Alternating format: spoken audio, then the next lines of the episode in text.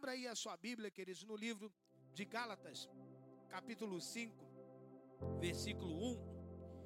E hoje, queridos, nós queremos falar sobre estou revoltado. E você? Gálatas capítulo 5, versículo 1. Assim diz o apóstolo Paulo: Foi para a liberdade que Cristo nos libertou. Portanto, permaneçam firmes e não se deixem submeter novamente a um jugo de escravidão. Senhor, fala aos nossos corações, a Deus, que cada pessoa que está no seu lar ou no trabalho, que todo espírito de distração, Senhor, seja repreendido. Que nada atrapalhe o teu povo, Senhor, de se desconcentrar e não ficar concentrado na tua palavra nesse momento. É o que eu te peço em o nome de Jesus. Amém. Queridos, antes de eu falar aqui na mensagem, deixa eu pedir um favor a você que está aí, talvez na sua casa. O culto presencial é completamente diferente do culto online, porque às vezes dentro de casa você levanta, você bebe água, você se distrai. Quero te pedir para que você, como se você estivesse na igreja, né? Não se levante fique atento ao que Deus quer falar com você. Queridos, Paulo está dizendo, olha, foi para a liberdade que Cristo nos libertou. O Senhor, Ele nos quer livres. Foi para isso que ele mandou seu filho ao mundo para nos salvar da escravidão, do pecado, do vício, da miséria, da necessidade. Ele veio para que tenhamos vida abundante, livre e próspera. Jesus mesmo declarou em João 10, 10: Eu vim para que vocês tenham vida e a tenham em abundância. A Bíblia é cheia de homens de Deus que se revoltaram contra o pecado, contra a escravidão. Moisés, um homem de Deus, a Bíblia diz que certa feita ele se revoltou quando ele viu aquele egípcio espancando um irmão seu. E a Bíblia diz que ele se revoltou, que ele não concordou em ver o povo de Deus sendo escravo. Ele disse: Eu não concordo com isso. Ele avançou sobre o Egito e matou, dizendo: Você não vai bater no meu irmão, você não vai fazer isso. Moisés ele se revolta e disse: Olha, isso não é justo. Meus irmãos trabalham a semana toda, mês após mês, e os egípcios zombaram dos meus irmãos, batem neles e por coisas insignificantes os esbofetearam. Então Moisés se revoltou contra a escravidão. E por ele ter se revoltado contra a escravidão, a Bíblia diz que Deus, através da vida de Moisés, libertou, tirou 600 mil homens, fora crianças e mulheres. Ele os tirou do Egito, usando a vida de Moisés, pois eles estavam vivendo como escravos, vivendo uma vida sem nenhum sonho, vivendo uma vida sem perspectiva de vida. E ele se revoltou contra a escravidão do povo de Deus. E queridos, hoje, o judeu é livre. Hoje, Estou falando nos dias de hoje. O judeu é patrão. O judeu é livre em todo o mundo. E grande parte da riqueza do mundo se encontra na mão dos judeus. Então vou repetir: o judeu hoje é livre, é patrão, e grande parte da riqueza do mundo está nas mãos dos judeus.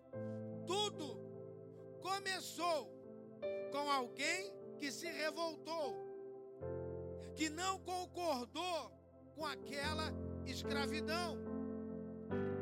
Essa pandemia do Covid-19, irmãos, ela virou a nossa vida de cabeça para baixo.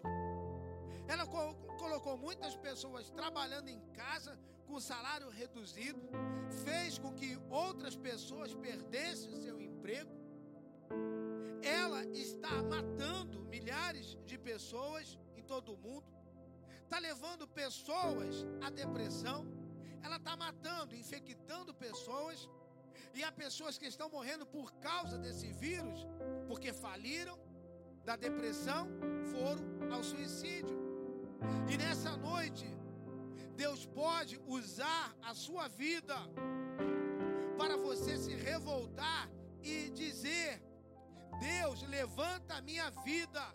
Eu me revolto contra esse maldito vírus que prendeu as pessoas em casa, que tem tirado, queridos, a alegria de muitas pessoas, que tem tirado o direito de ir e vir das pessoas. Porque na verdade, irmãos, nós precisamos, você vai entender que essa revolta não tem nada a ver com você ter que sair de casa. O apóstolo Paulo, certa feita, ele também se revolta. Então, se os judeus hoje, irmãos, são livres, viraram patrões e estão aí com a maior riqueza, é porque alguém se revoltou. Alguém disse: Eu não aceito. O apóstolo Paulo, certa feita, ele se revoltou.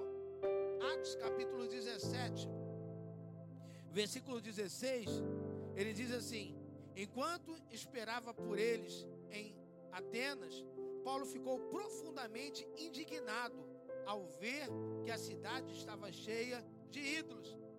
Atenas era uma cidade inteiramente entregue à idolatria. O pecado e a impiedade deveriam ser ainda maiores do que temos nas grandes cidades de hoje, pois não havia a luz do Evangelho. Lá não havia, não existia igreja.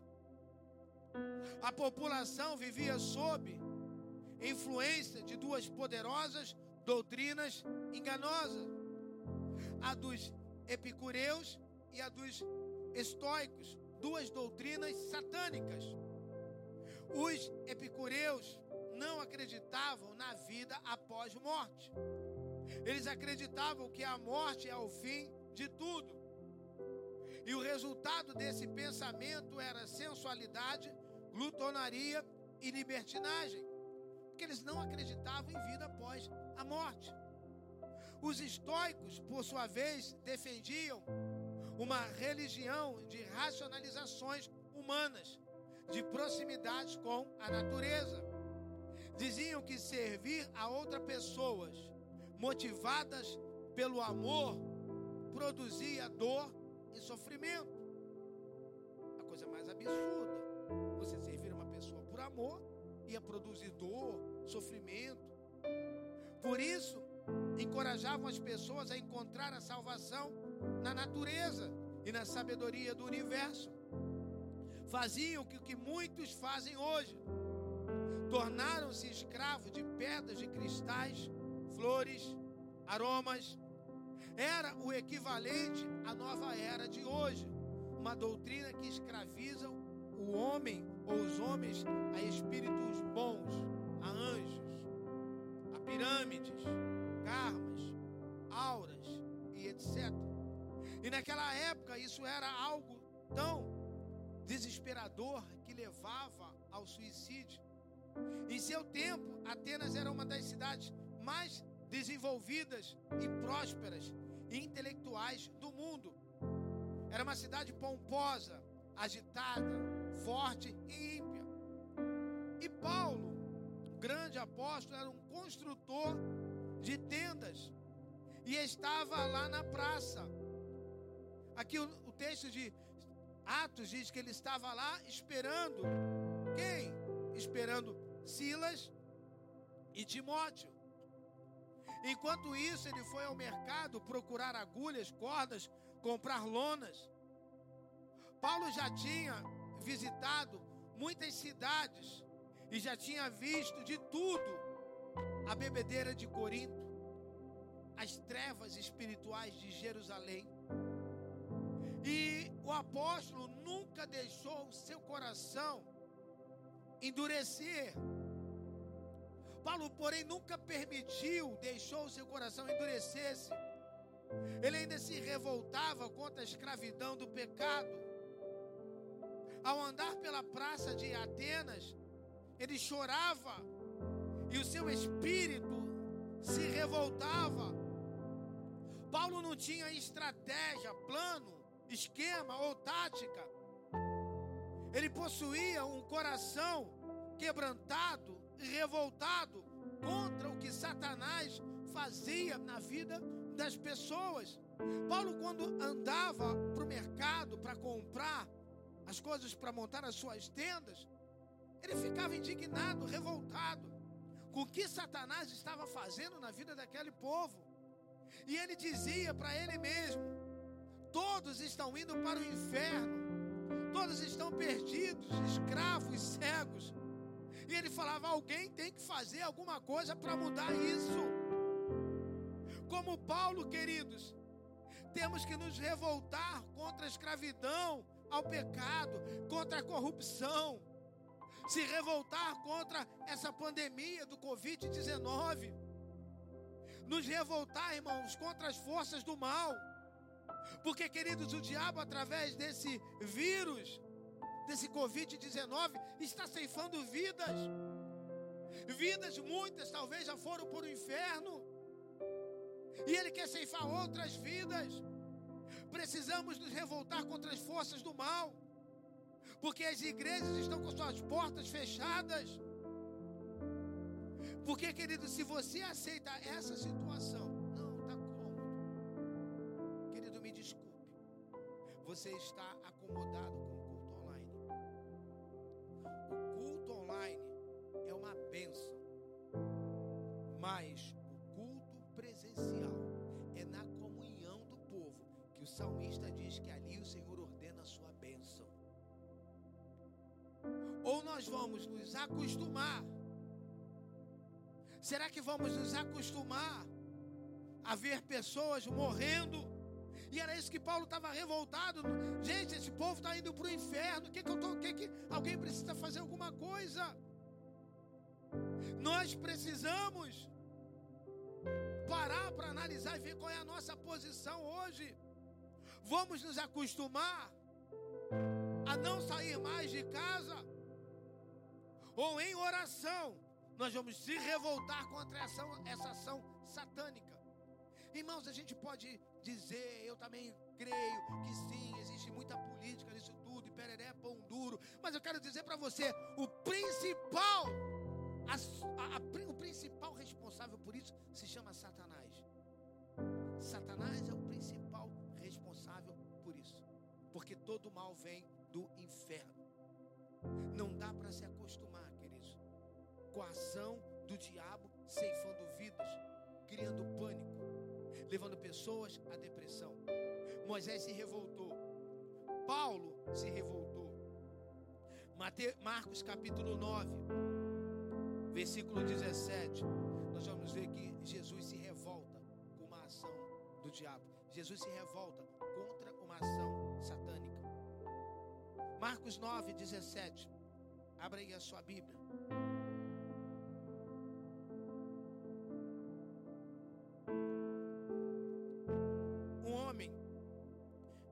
Multidão respondeu: Mestre, eu te trouxe meu filho, que está com espírito que o impede de falar. Onde quer que o apanhe, jogam no chão. Ele espuma pela boca, range os dentes e fica rígido. Pedi aos teus discípulos que expulsassem o espírito, mas eles não conseguiram. Respondeu Jesus: Ó oh, geração incrédula, até quando estarei com vocês? Até quando terei que suportá-los? Tragam-me o menino. Então, eles o trouxeram. Quando o espírito viu Jesus, imediatamente causou uma convulsão no menino. E, ele, e este caiu no chão e começou a rolar, espumando pela boca. Jesus perguntou ao pai do menino: Há quanto tempo ele está assim? Desde a infância, respondeu ele. Muitas vezes o tem lançado no fogo e na água para matá-lo. Mas se podes fazer alguma coisa, tem compaixão de nós e ajuda-nos. Se podes, disse Jesus, tudo é possível aquele que crê. Imediatamente o pai do menino exclamou: Creio, ajuda-me a vencer a minha incredulidade. Quando Jesus viu que o estava se ajuntando, repreendeu o espírito imundo, dizendo: Espírito mudo e surdo, eu te ordeno que deixe e nunca mais entre nele. O espírito gritou, agitou, agitou violentamente e saiu. O menino ficou como morto, a ponto de muitos dizerem: Ele morreu. Jesus tomou pela mão e o levantou, e ele ficou em pé. Aquele homem, querido, chegou perto de Jesus com lágrimas nos olhos e disse: Senhor Jesus, eu não aguento mais essa situação. Eu não aguento mais. Aquele homem estava desesperado, completamente angustiado. Já estava chegando no seu limite físico e emocional. Quantas pessoas não estão mais aguentando ficar trancafiados dentro de casa por causa dessa pandemia do Covid-19? Contas e mais contas acumulando. É cobrança por e-mail, por zap, telefone que toca. E ele disse: Senhor Jesus, eu não aguento mais essa situação. E Jesus falou: O que que você tem? O que que você não aguenta mais? Porque você está assim? E ele respondeu: Senhor, eu tenho um filho, possesso de um espírito. E eu trouxe meu filho para Pedro, Tiago e João. E os outros discípulos expulsassem o demônio que está dentro dele. Seus discípulos não conseguiram. O meu filho, desde criança, é atacado por uma coisa ruim que entra nele, atira ele na água, tentando afogá-lo. Eu estou andando com meu filho e uma coisa ruim entra nele, joga ele dentro da água. Ou então o demônio entra no meu filho e joga no fogo. E aquele homem, queridos, com lágrima nos olhos, desesperado, ele diz: Jesus, eu não aguento mais ao ver o sofrimento daquele homem e a situação do filho dele, Jesus se revolta contra a ação do diabo na vida daquele rapaz.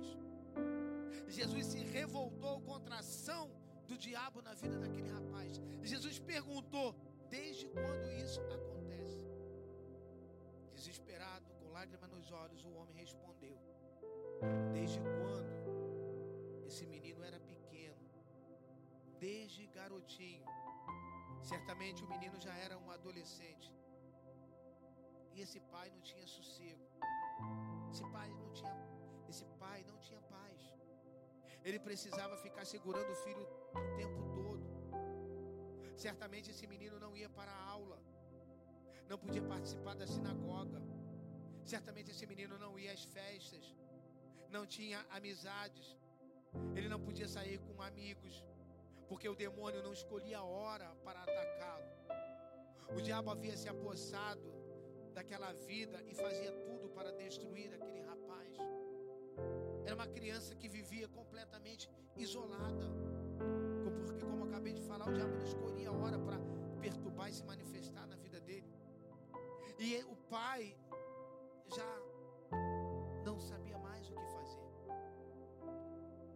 O pai já não sabia mais o que Imagina você ter que andar com seu filho pela rua e daqui a pouco o demônio entra, se manifesta e tenta jogar ele na água, tenta jogar ele no fogo. Queridos, imagina a dor desse pai vendo seu filho talvez tendo que ser jogado no fogo. Quem tem criança pode talvez entender muito melhor. Mesmo que você não tenha filho, você tem sensibilidade. O pai já sem saber o que fazer, ouviram falar de Jesus. Então, esperançoso, procurou os discípulos, achando que eles poderiam fazer o mesmo que o Mestre fez: curar seu filho e libertá-lo da ação do diabo. E num último alento de esperança, ele chama Jesus. E angustiado, desesperado, ele diz: Mestre, me ajuda. Mestre, tem compaixão de mim, tem compaixão do meu filho. desesperado, ele diz: Mestre, isso não pode continuar. Isso não pode continuar. Aquele pai dizia: Mestre, isso tem que parar. Eu já não aguento mais esse sofrimento. Eu já não aguento mais ver meu filho ser jogado no fogo. Eu já não aguento mais ver o meu filho sendo jogado na água, quase morrendo afogado. E ele dizia: Isso precisa parar. Isso não pode continuar. Irmãos, diante dessa pandemia, desse Covid-19, as pessoas, elas estão dizendo: Deus está no controle. Sim, eu sei, eu tenho essa convicção. Eu não digo só para você que Deus está no controle. Eu digo para você que ontem Deus esteve no controle. Hoje Deus está no controle. Amanhã Deus estará no controle. Deus sempre vai estar no controle. E com a sua permissão, veio-se esse Covid-19. Qual tem sido a nossa atitude? Eu não posso me esconder nessa certeza de que Deus sabe de tudo, que Deus está no controle, e porque eu sei que Deus está no controle, eu vou ficar paralisado, estagnado e não vou reagir. Agora vai ser um momento, irmãos. Nós estamos vivendo um momento de se revelar crentes acomodados que diante dessa pandemia vão ficar estagnados e vai se revelar os crentes que vão se revoltar em oração, que vão guerrear em oração, que vão jejuar, que vão dizer: Senhor, eu não aguento mais essa situação. Senhor, eu não aguento mais ver pessoas ao meu lado sofrendo. Senhor, eu não aguento mais ver vizinhos meus passando fome. Eu não aguento ver parentes doentes, Senhor, pessoas morrendo se no bom sentido da palavra você não se revoltar contra a ação do diabo, você vai cair no grupo dos que estão espiritualmente acomodados. Se você não se revoltar em oração, porque as portas das igrejas estão fechadas, você vai se acostumar a ser um crente em casa. E não é isso que Deus quer. Se revoltar, queridos, não é agora, não. Então agora nós vamos sair para a rua e acabou. Não. Entenda uma coisa. Você deve continuar se cuidando. Você deve continuar com todas as precauções. Você deve continuar seguindo todas as recomendações do Ministério da Saúde. Você deve. Você só deve sair de casa se você precisar. Você só pode sair de casa se for necessário. Você deve usar máscara, você tem que passar álcool em gel. Se não tem necessidade, não saia de casa. Quando eu falo de revolta, irmãos, eu estou falando de uma revolta de guerra espiritual. A caixa de demônio que só sai através de oração e jejum. Essa revolta que eu estou falando é você dizer: Jesus, eu não aguento mais essa pandemia. Eu não aguento mais esse maldito vírus. Tem pessoas, irmãos, que estão. Sabe por que, que há muitas pessoas que estão entrando em depressão? Porque não estão tomando uma atitude. Estão aceitando tudo. É dizer, Senhor, eu não aguento mais esse maldito vírus que virou minha vida de cabeça para baixo. De você dizer, Senhor, antes desse Covid eu não tinha dívida, agora talvez eu estou cheia de dívida. Deus, irmãos, quer despertar a sua igreja. Deus quer despertar o seu povo.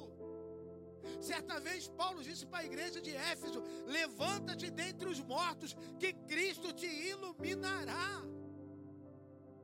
Irmãos, vamos acordar, vamos crer que a única instituição que tem poder para neutralizar a ação desse vírus não é o Ministério da Saúde, é a igreja, porque há poder na oração da igreja. Queridos, eu sei que Deus sabe de todas as coisas, que Deus está no controle de tudo. Mas eu também sei e creio que Deus quer ver um povo hoje guerreando. E às vezes a gente fica perdendo tempo com certas discussões políticas, discussões não que é mais importante? A economia ou a saúde? É uma engrenagem. O mais importante é a igreja orar. O mais importante é a igreja se levantar em oração. Você acha que eu vou fazer o quê? Ah, porque o juiz fez isso. Irmãos, eu tenho que orar. Eu tenho que orar, porque a oração é que vai mudar isso. Eu não vou me conformar, eu não vou aceitar. O que seria melhor? Uma intervenção do exército ou uma intervenção divina? Intervenção divina é descer o poder de Deus e mudar essa nação. O que o Brasil precisa de uma intervenção divina. O que o Rio de Janeiro precisa de uma intervenção divina. É disso que precisamos intervenção divina. Eu volto a dizer, irmãos, a igreja aberta é essencial para a saúde mental das pessoas, para a saúde emocional. E nós só vamos, nós só vamos mudar isso através de oração.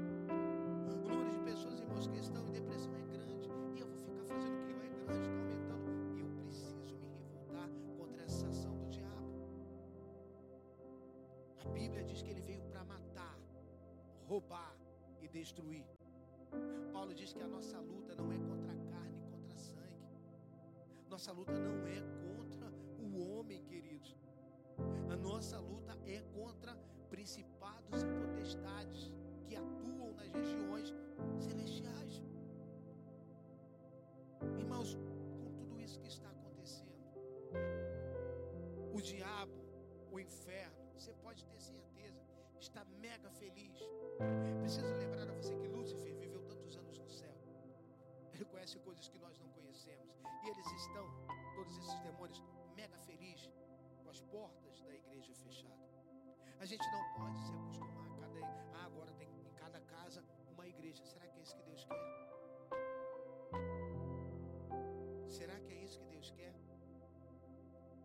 Satanás sabe que a igreja aberta é um socorro espiritual. E nós não podemos nos conformar com essa ação do diabo. Você não pode se conformar com uma ação do diabo contra a sua família, contra seus filhos, contra seu casamento, contra seu ministério, contra a sua vida financeira. O pai daquele menino, daquele jovem, ele disse: Mestre, me ajuda. O pai daquele jovem disse: Mestre, tem compaixão de mim. Senhor, tem compaixão de mim. O pai daquele jovem disse: Isso não pode continuar. Isso tem que parar. Eu não aguento mais o meu filho sofrendo dessa maneira. E Jesus disse para ele: Você crê? Você crê que hoje você pode obter a resposta? E Jesus perguntou: Você crê? E aquele homem, aquele homem em prantos, respondeu: Ajuda-me na minha incredulidade. Ajuda-me na minha falta de fé. Sabe o que, que aquele homem estava dizendo? Eu não consigo acreditar. Eu não consigo mais ver o meu filho liberto. Sabe o que, que aquele homem disse? Eu já tentei tantas coisas na vida. Me ajuda. Há pessoas que não conseguem mais ver uma solução para o seu casamento. Há pessoas que não conseguem mais ver uma solução para a sua família. Há pessoas que não conseguem mais ver uma solução para suas finanças. Foi exatamente isso que o pai daquele jovem falou. Me ajuda na minha falta de fé. Eu não consigo mais ver. Eu já tentei tantas coisas na vida. Jesus orou pelo menino, o libertou, devolveu ao pai são e liberto. Jesus foi contra aquela ação do diabo. O diabo tem usado, queridos, essa pandemia, tem levado pessoas à depressão, tem levado pessoas a suicídio, tem levado casais a brigar, a se divorciar. Quem sabe na sua família o diabo usa a vida de um filho seu, de um ou de um outro ente querido. Quem sabe o diabo usou essa pandemia para te endividar, para com isso tirar paz de famílias. Se isso, as coisas aconteceram com você, faça como aquele homem. Revolte-se e não aceita mais essa situação. Tome posse do poder que você tem como filho de Deus. Assuma os dons que Jesus deixou para que pudéssemos prosseguir na terra. Você é filho de Deus. Use da autoridade que ele te concedeu. Você é filho do rei. Use dessa autoridade.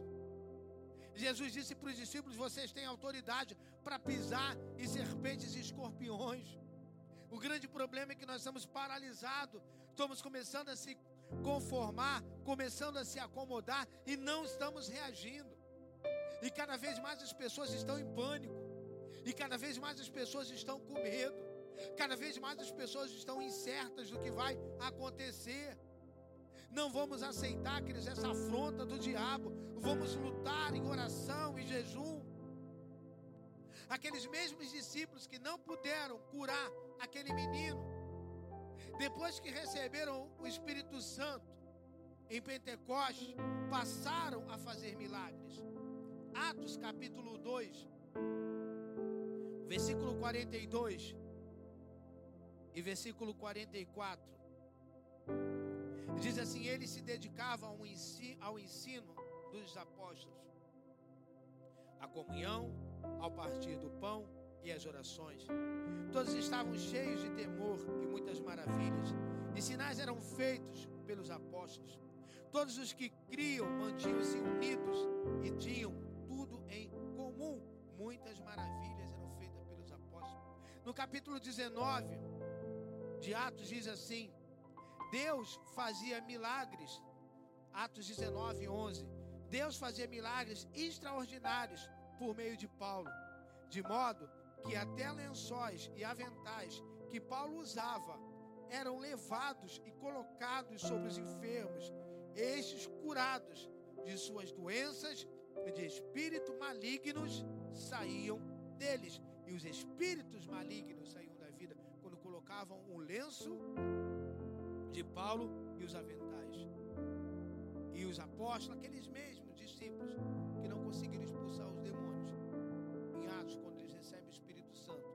são usados para fazer milagres. Eu quero profetizar no poder e autoridade do nome de Jesus, que a partir de hoje você vai ser usado como instrumento nas mãos de Deus para curar enfermo, para libertar cativo, para declarar o fim dessa pandemia. Você vai ser usado para destruir toda a ação do diabo contra a sua igreja, contra a sua família. Temos que nos revoltar, queridos, contra a ação do diabo. A Bíblia diz, irmãos, que nós não podemos nos acomodar. Tá aí, irmãos, o diabo veio para matar. E só no Brasil já morreram mais de 25 mil pessoas só de coronavírus. De quem você acha que é isso? Quem você acha que está por trás dessa morte? Quem é que quer ceifar a vida das pessoas? Precisamos nos revoltar contra a ação do diabo. Receba essa palavra. Deus nos chamou para desfazermos as obras do diabo. Deus nos tirou de um tremendal de lama. Nos tirou, queridos, das garras do próprio diabo. Nos libertou do império das trevas. Nos transportou para o reino do Filho do seu amor. Para destruir as obras do inimigo. Nós não podemos nos conformar com a situação do mundo que jaz no maligno. Não concorde com o que o diabo está fazendo na sua vida financeira, espiritual, emocional, saúde. Não concorde com o que o diabo está fazendo na vida da sua família, dos seus parentes. Você vai se revoltar contra o comodismo na sua vida. Você vai pedir para ter a mente fortalecida e inundada. Você vai se revoltar contra o pecado. Querido, se revolte contra a miséria, contra o desemprego, contra a inconstância na vida cristã. Se revolte contra a ação de Satanás e seus demônios, que está agindo através desse vírus para atacar as finanças das pessoas, para destruir família, para criar discórdias. Está, queridos, através disso minando.